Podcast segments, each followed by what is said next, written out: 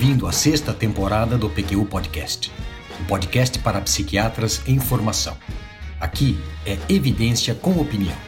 Eu sou Luiz Alberto Etten e é uma satisfação tê-lo como ouvinte. Este episódio foi gravado remotamente. Enquanto durar a necessidade de distanciamento social, as gravações do PQU Podcast serão feitas à distância. Lamentamos eventual perda de qualidade do áudio e contamos com a sua compreensão. Eu já aviso de cara. Esse episódio é uma pedreira, mas eu lhe asseguro que dela sairão pedras, pedriscos e britas de qualidade para preencher buracos na estrada de conhecimentos acumulados por um bom psiquiatra. Nós fizemos uma síntese da 13ª edição do The Maudsley Prescribing Guidelines in Psychiatry, as diretrizes de prescrição em psiquiatria do Maudsley, organizada por David Taylor, Thomas Barnes e Alan Young, publicada em 2018. A minha ideia original, e eu conversei com o Vinícius sobre ela, era fazer um episódio um pouco mais longo para dar conta do volume todo, mas não foi possível. Serão dois. Do contrário, não haveria como fazer jus ao que essa publicação representa para um psiquiatra em formação. Bem, antes de continuar, permita-me informar ao colega que está chegando agora que o PQU Podcast é uma iniciativa independente do Vinícius e minha, realizado com recursos próprios, com o objetivo de divulgar informações que julgamos de interesse para nossos colegas mais jovens e para os que estão sempre em formação. Voltando às diretrizes do Maudsley, temos que seu objetivo maior é fornecer aos psiquiatras e médicos em geral orientações práticas e úteis sobre a prescrição de psicotrópicos, tanto em situações clínicas corriqueiras quanto naquelas menos comuns. O que era um panfleto de 16 páginas em 1994, um documento local, cresceu em volume e abrangência. O fato é que essa última edição tem quase 900 páginas. E o seu alcance também aumentou. Atualmente é utilizado em vários países de língua inglesa e também foi traduzida para outras línguas, incluindo o japonês e o chinês, mas não para o português.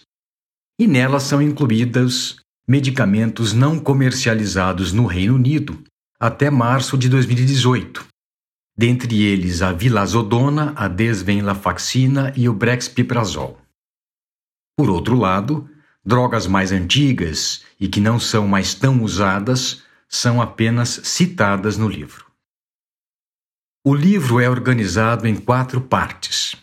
A primeira, intitulada Tratamento Medicamentoso das Condições Psiquiátricas Maiores, é o objeto deste episódio.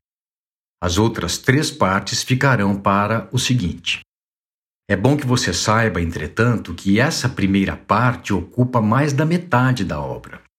Ela possui quatro capítulos: esquizofrenia e psicoses relacionadas, transtorno bipolar, depressão e transtornos de ansiedade e dependência e uso abusivo de substâncias. Eu já li o livro inteiro.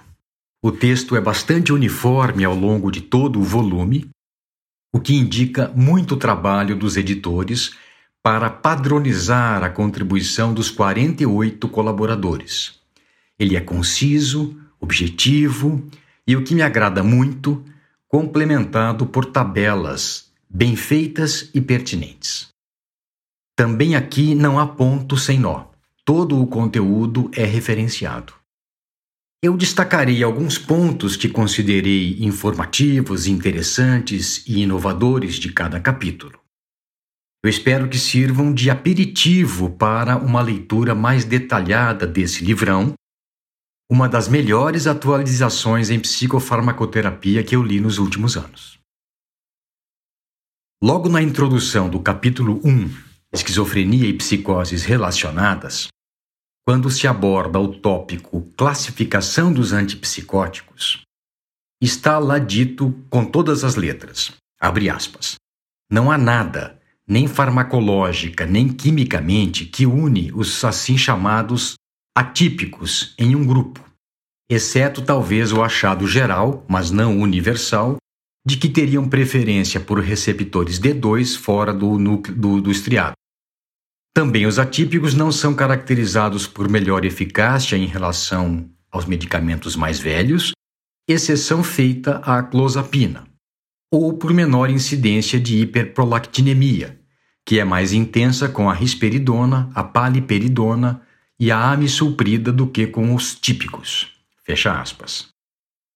Um pouco mais à frente, no tópico eficácia relativa, lê-se, abre aspas, se as diferenças na incidência de reação extrapiramidal forem minimizadas pelo uso cuidadoso e se evitar o uso de anticolinérgicos, não há evidência convincente de qualquer vantagem dos antipsicóticos de segunda geração sobre os de primeira geração. Como classe, os antipsicóticos de segunda geração podem ter menor propensão a causar reação extrapiramidal e discinesia tardia, mas isso é meio que contrabalançado pela sua maior propensão a causar efeitos adversos metabólicos. Fecha aspas. Dito isso, talvez possamos afirmar que a maior semelhança entre os chamados antipsicóticos de segunda geração seria a estratégia de marketing. Com relação à combinação de antipsicóticos, as diretrizes refletem bem a indefinição presente na literatura e o contraste com o que se vê na prática. Especificamente, comentam que a melhora clínica com monoterapia em geral é modesta, o que faz com que se faça combinações na tentativa de ganho terapêutico e controle de sintomas residuais. Ocorre que não há evidência robusta e objetiva de que o tratamento com associação de antipsicóticos seja superior ao seu uso isolado. Além de serem poucas, tais evidências não são de boa qualidade. E no sentido oposto, os poucos estudos randomizados que avaliaram o que acontecia com os pacientes em que a polifarmacoterapia foi substituída com sucesso, pelo menos a curto prazo, pela monoterapia, mostram resultados contraditórios. Dois indicam que não houve agravamento do quadro e um revela que, depois de seis meses, os pacientes pioraram. Diante de tal indefinição, eles não fazem orientação mais precisa sobre essa prática. Em relação à continuação do tratamento com antipsicótico após primeiro episódio psicótico, o consenso atual é de que ele deve ser mantido por pelo menos um a dois anos. Chama-se atenção, todavia, para evidências mostrando que, quando se segue estritamente essa recomendação, houve 80% de recaídas depois de um ano sem medicação e 98% após dois anos. Por outro lado, os autores afirmam que, abre aspas, Claramente, alguns pacientes com primeiro episódio psicótico não necessitarão de tratamento a longo prazo para se manterem bem, entre 18 a 30% deles. Não há, entretanto, indicadores desse melhor prognóstico que sejam confiáveis. Fecha aspas. Minha opinião: avaliar cada caso, não fazer mudanças bruscas, não mexer na medicação precocemente, pecar por excesso, enfim a não ser que surjam efeitos colaterais graves e limitantes. Ainda no capítulo 1, eu destaco as informações que devem ser dadas ao paciente. Antipsicóticos não curam a esquizofrenia. Tratam sintomas da mesma maneira que a insulina trata o diabetes. Alguns antipsicóticos são mais efetivos que outros. São muitos os antipsicóticos disponíveis e alguns são melhores que outros para diferentes pacientes. Os efeitos colaterais devem ser sempre comunicados ao médico de modo a que se encontre o medicamento mais bem tolerado para o paciente. O tratamento a longo prazo geralmente é necessário para prevenir recaídas. Não se deve interromper o uso de antipsicóticos abruptamente, e que intervenções psicológicas e psicossociais aumentam a chance de se permanecer bem. Por fim, ou esse episódio será apenas sobre o primeiro capítulo da 13ª edição das diretrizes do Maudsley, eu apresentarei um resumo do que fazer quando a primeira abordagem terapêutica com antipsicóticos não dá os resultados esperados. Primeiro, se a dose foi ajustada e otimizada há pouco tempo, considere observação atenta e vigilante. Segundo, Considere aumentar a dose de acordo com a tolerabilidade e os níveis plasmáticos, sendo que são poucas as evidências que sustentam essa segunda sugestão. Se o que foi sugerido antes falhou, considere mudar para olanzapina ou risperidona, se elas ainda não tiverem sido usadas. Se o que foi sugerido antes não deu certo, use clozapina. Se a clozapina falhar, use estratégias de potencialização, mas por tempo limitado. Muito bem. Seguindo adiante, mas não sem alguma perda, os tópicos antipsicóticos de ação prolongada, manejo dos efeitos colaterais mais comuns e relevantes, que inclui uma parte inteira dedicada à clozapina, bem como os de esquizofrenia refratária, estão muito bons. Passemos aos destaques do capítulo 2 Transtorno bipolar. Como não seria de se surpreender, o primeiro tópico traz informações sobre o lítio. Os seguintes, na ordem, abordam o valproato e a carbamazepina. Depois, toca-se no uso de antipsicóticos. E desse tema achei apropriado fazer algumas citações. A primeira delas, que, abre aspas, é de pouca valia pensar que os antipsicóticos só possuem ações antipsicóticas. Fecha aspas. Que eles, abre aspas de novo, individualmente e em níveis variados possuem propriedades sedativas, ansiolíticas, antimaníacas, estabilizadoras do humor e antidepressivas. Fecha aspas. E que alguns desses antipsicóticos, e eles citam a quetiapina e a olanzapina, tem todas essas ações.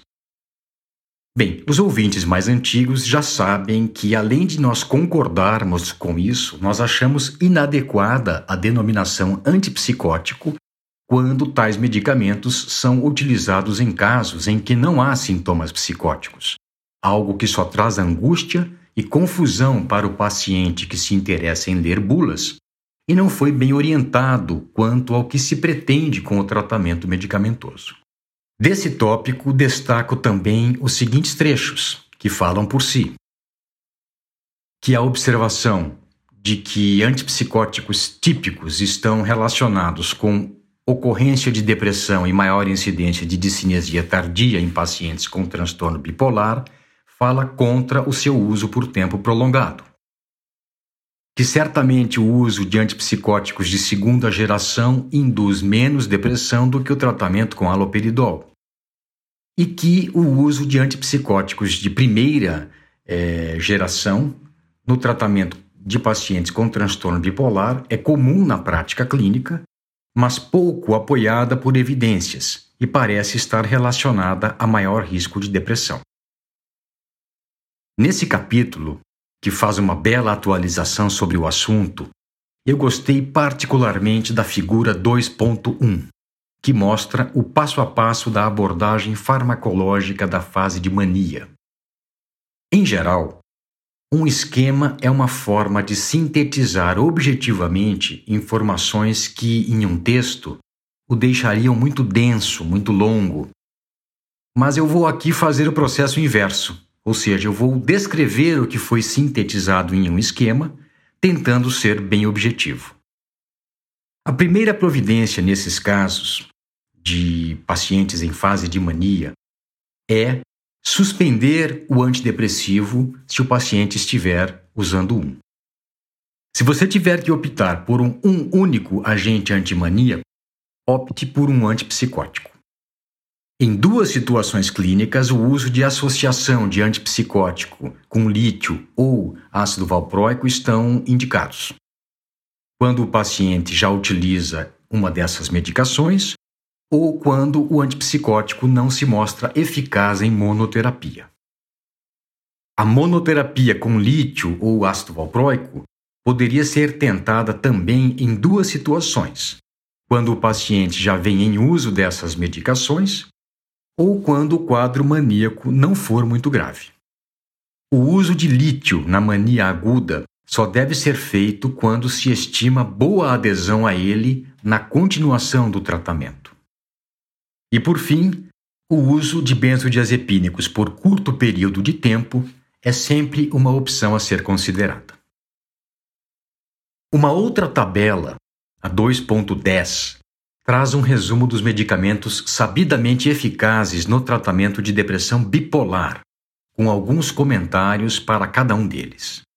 Em ordem alfabética, ela inclui estabilizador de humor mais antidepressivo, lamotrigina, lítio, lurazidona, olanzapina com ou sem fluoxetina associada, quetiapina e valproato. O tratamento de depressão bipolar talvez seja o tópico de maior disputa na literatura em psicofarmacologia. Eu não vou entrar nessa polêmica agora. No episódio 24 do PQU Podcast, discutimos em profundidade as diretrizes do CANMAT para tratamento agudo de depressão bipolar. Continuando. No quadro 2.1 são apresentadas as recomendações do NICE, National Institute for Health and Care Excellence, que faz parte do que seria o Ministério da Saúde da Inglaterra, para profilaxia do transtorno bipolar. Interessa, não? Achei que sim, pois aqui estão elas. Vamos lá. Ao planejar as intervenções farmacológicas de longo prazo para a prevenção de recaídas, leve em conta os medicamentos que foram efetivos no controle de episódios de mania ou de depressão bipolar. Discuta com o paciente se ele prefere continuar com o tratamento já em curso ou se ele quer mudar para o lítio, e explique que o lítio é o tratamento de longo prazo mais efetivo para transtorno bipolar. Ofereça lítio como tratamento farmacológico de primeira linha para a prevenção de recaídas. Se o lítio for insuficiente, considere associar valproato. Se o lítio for mal tolerado, pense em substituí-lo por valproato ou olanzapina. Se o lítio tiver sido efetivo em episódios anteriores de mania ou depressão bipolar, considere associar quetiapina. Não ofereça valproato para mulheres com chances ou planos de engravidar. Não suspenda a medicação sem antes checar com o paciente se ele entendeu quais os sinais precoces de recaída e o que ele deve fazer caso eles surjam. Se a ideia for suspender o tratamento medicamentoso, faça-o gradualmente e monitorando os sinais de recaída. E por fim, Mantenha a monitorização de sintomas, do humor e do estado mental por dois anos após a interrupção da medicação. E aqui vale um comentário. Essa monitorização deve mesmo ser mais intensa nos dois primeiros anos, mas, a nosso ver, deve ser mantida em alguma medida para o resto da vida. Passemos agora ao capítulo 3: Depressão e transtornos de ansiedade. Da mesma forma que nós aqui do PQU Podcast, os autores dessa edição das diretrizes do Maudsley valorizam os princípios básicos da prescrição. E no caso de pacientes com depressão, eles envolvem discutir com o paciente a escolha do medicamento e a disponibilidade e utilidade de abordagens não farmacológicas, falar com ele sobre o desfecho esperado e desfechos alternativos abordando o alívio gradual dos sintomas no decorrer de semanas, prescrever dose efetiva, em caso de primeiro episódio depressivo, continuar tratamento por pelo menos seis a nove meses após a resolução dos sintomas, e esse tempo deve ser maior no caso de múltiplos episódios anteriores, e por ocasião de suspensão planejada da medicação, diminuir a dose gradualmente e informar o paciente sobre o risco e a natureza das reações de descontinuação. Eu achei que você gostaria de saber o que diz o primeiro parágrafo do tópico Escolha do antidepressivo e efeitos colaterais relativos. Aí vai. Abre aspas. Os inibidores seletivos de recaptura de serotonina são bem tolerados quando comparados com os velhos antidepressivos tricíclicos e imaus, e geralmente recomendados como tratamento farmacológico de primeira linha para depressão.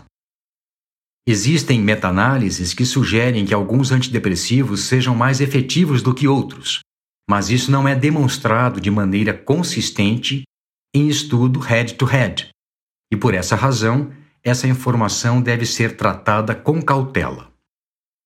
O perfil de efeitos colaterais dos antidepressivos é diferente.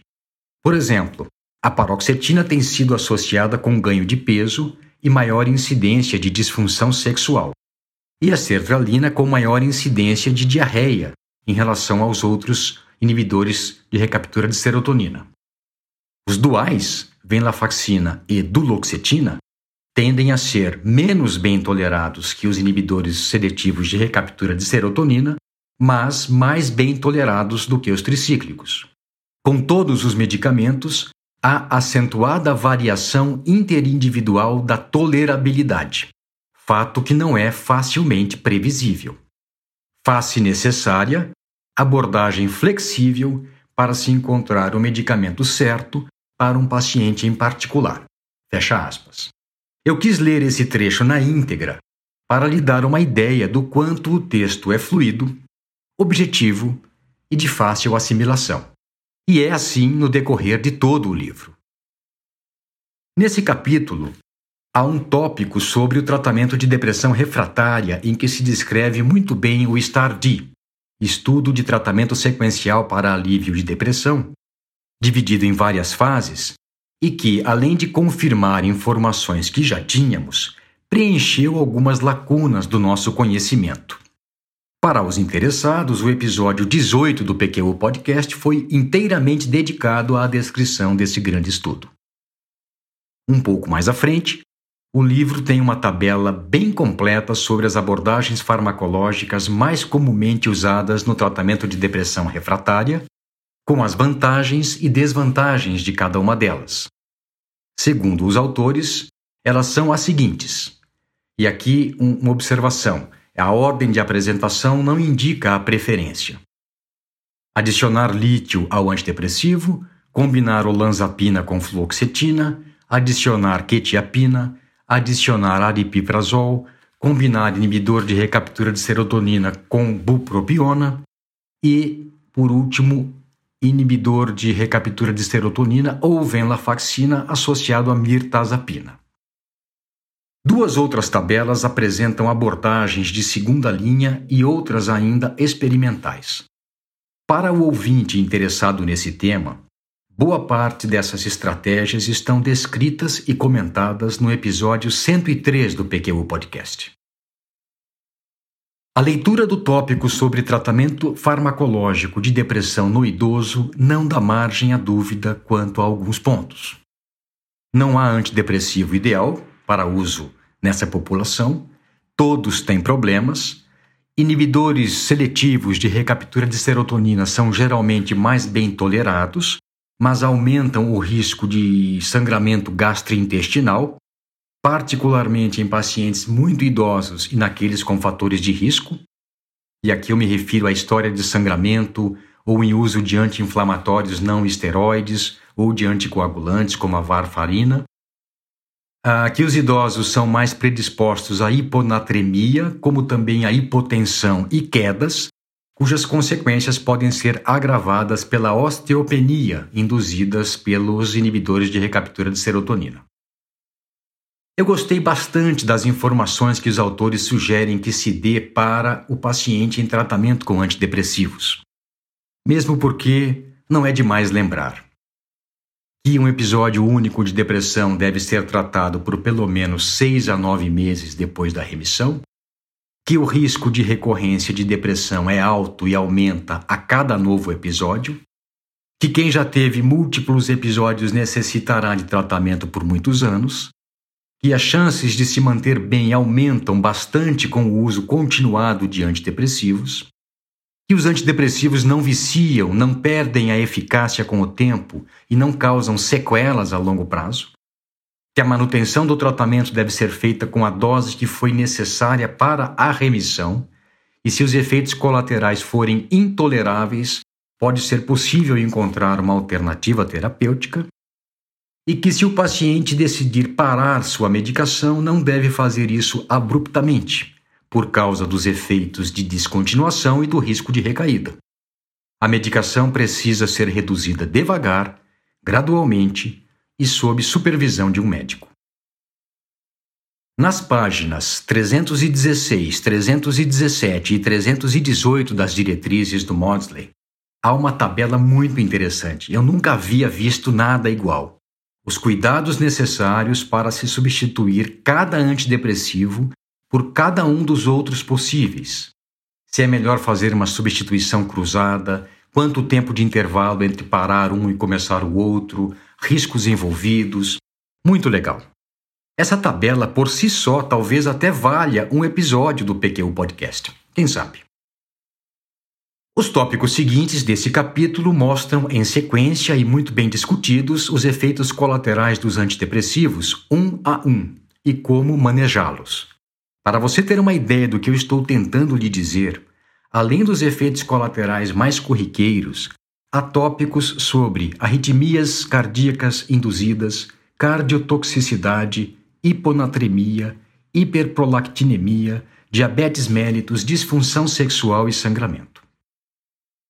Na página 360 se inicia a seção Transtornos do espectro da ansiedade, na qual se apresentam tabelas com os principais transtornos de ansiedade e as diversas possibilidades de tratamento farmacológico de cada um deles. Aqui também o texto é objetivo, cristalino, e eu destaco os tópicos sobre benzodiazepínicos no tratamento de transtornos psiquiátricos e dependência e desintoxicação de benzodiazepínicos. Do primeiro tópico, eu transcrevo um parágrafo sobre efeitos colaterais. Abre aspas. Pesquisa epidemiológica recente relacionou a exposição a benzodiazepínicos com demência, infecções e câncer. Não se estabeleceu, entretanto, relação causal e algumas das evidências são conflitantes.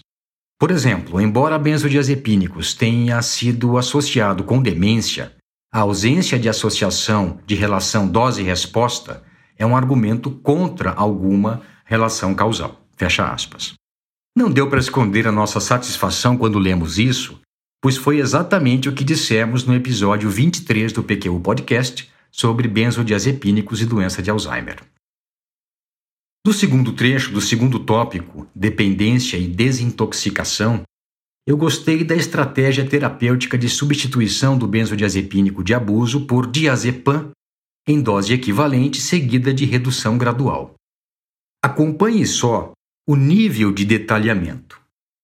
Depois de feita a substituição por diazepam em dose equivalente à que o paciente utilizava, e há uma tabela de equivalência no livro, abre aspas, recomenda-se um esquema fixo de redução da dose que pode ser mais ou menos rápido, dependendo do paciente. Diminuir 10 mg da dose total diária a cada uma ou duas semanas até 50 mg por dia. A seguir, diminuir 5 mg a cada uma duas semanas até 30 mg por dia. Depois, reduzir 2 mg a cada uma ou duas semanas até 20 mg por dia. E então, 1 miligrama a cada uma ou duas semanas até a interrupção completa. Fecha aspas. E com isso chegamos ao capítulo 4, Dependência e uso abusivo de substâncias, o último da primeira parte das diretrizes do Maudsley. Logo na introdução é digna de nota uma observação, evidentemente em cima da realidade do Reino Unido, mas que também me parece muito pertinente em nosso meio. Abre aspas. O abuso de substâncias é frequentemente visto em pacientes com transtornos mentais graves e com transtornos de personalidade. Passam então a ser classificados como pacientes com diagnóstico duplo. Fecha aspas. Em muitos serviços de psiquiatria de adultos, esses casos de diagnóstico duplo são mais regra do que exceção. São casos de difícil manejo e que demandam muito do psiquiatra e da equipe. Na sequência, os tópicos abordam os desdobramentos clínicos e como se faz o manejo deles, de abuso e dependência de álcool, opioides, nicotina, estimulantes, gama-hidroxibutirato, que é o GHB, um análogo do GABA, benzodiazepínicos e agonistas sintéticos de receptores canabinoides. Desse capítulo me chamou a atenção a tabela que detalha e organiza as possíveis interações entre o que eles chamam de street drugs, cannabis, cocaína, anfetaminas, êxtase, MDMA, heroína, álcool e cetamina, e medicamentos utilizados no tratamento de transtornos psiquiátricos. Por conta de nosso tempo, eu vou lhe apresentar apenas uma linha dessa tabela. Sabe quais são as interações dessas drogas com antipsicóticos? Vamos lá. Primeiro, algumas considerações gerais.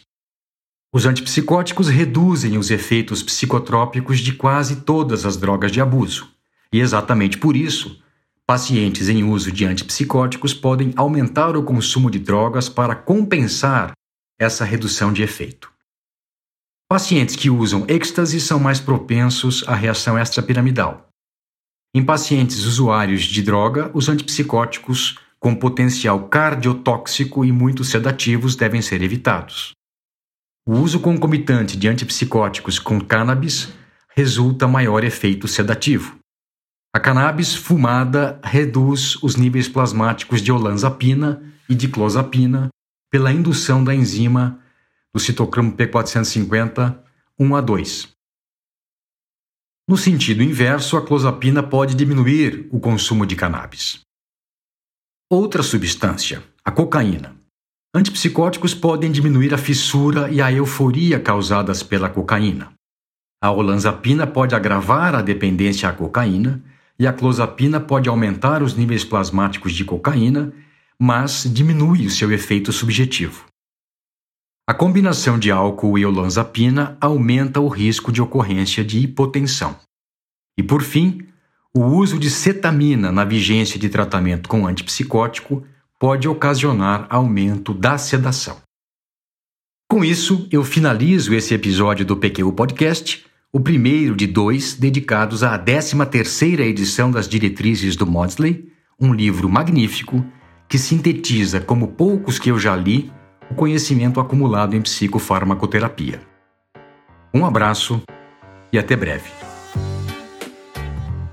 Acesse nossa página no Facebook e siga-nos no Instagram para ficar por dentro de tudo o que acontece no PQU Podcast.